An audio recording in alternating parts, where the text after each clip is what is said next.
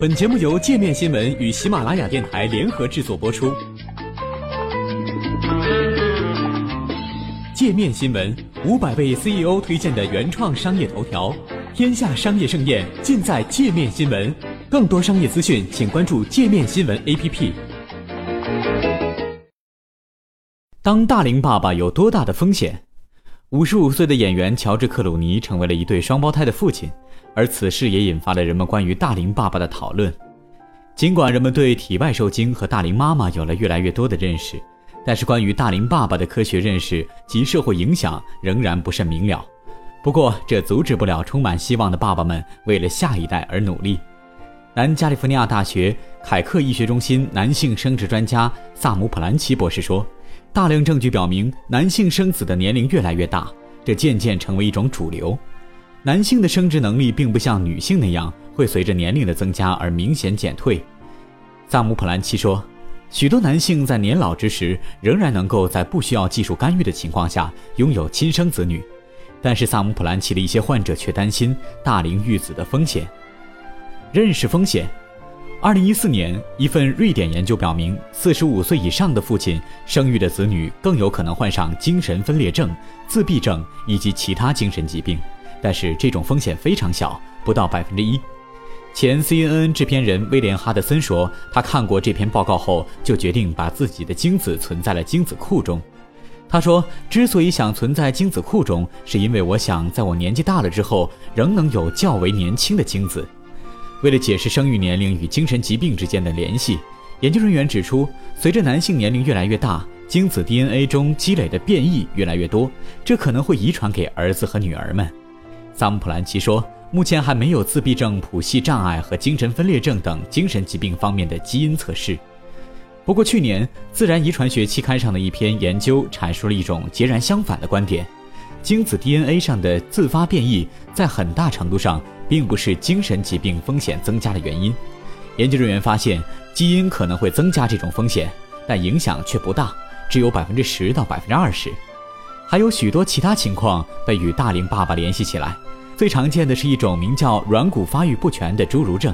对这种病症，曾经有过基因实验。实验表明，对年龄超过五十岁的大龄爸爸来说，子女患上软骨发育不全的可能性只略高于两千分之一。一些医生认为，来自年龄较大男性的精子或许还有好处，拥有更长的端粒。端粒位于染色体末端，在 DNA 进行复制的时候能够保护 DNA。就像鞋带顶端的塑料箍一样，能够保护鞋带不散开。许多科学家认为，端粒越长意味着寿命更长。然而，并没有明显数据表明大龄爸爸所育子女的寿命更长。萨姆·普兰奇说，他的患者所担心的并不总是基因风险。对很多人来说，这只是一个数字游戏。如果你五十五岁开始生育的话，当孩子十岁的时候，你已经六十五岁了。他说：“大部分在年龄较大时生育孩子的父母还要忙着照顾自己，太老了就不能要孩子吗？”自由作家兼电视制片人菲利普·勒曼在四十六岁时决定成为父亲，并将此事写了下来。当乔治·克鲁尼育有双胞胎的消息传遍社交媒体的时候，推特上的一些人将他比作是祖父。勒曼说，他当时面临的情况也是这样的。他的故事也引发了网友的热议。一名父亲已经七十八岁的年轻女性说：“自己这么年轻，却看着父母垂垂老矣，这种感觉很难过。”虽然一些大龄父母的子女认为照顾年老多病的父母非常困难，但许多人也曾认为自己从拥有更多人生经验的父母那里学到了许多宝贵经验。二零一一年，一期《纽约杂志》的封面故事也吸引了很多人。封面上，一名头发花白的模特被照片处理工具 P 成了怀孕的样子，旁边的标题是。他是不是因为太老了，所以不能拥有孩子了？一些读者针对这篇文章评论说，大龄父母非常自私，同时还为照片中没有祖父母感到遗憾，并表达了对大龄父母去世的担忧。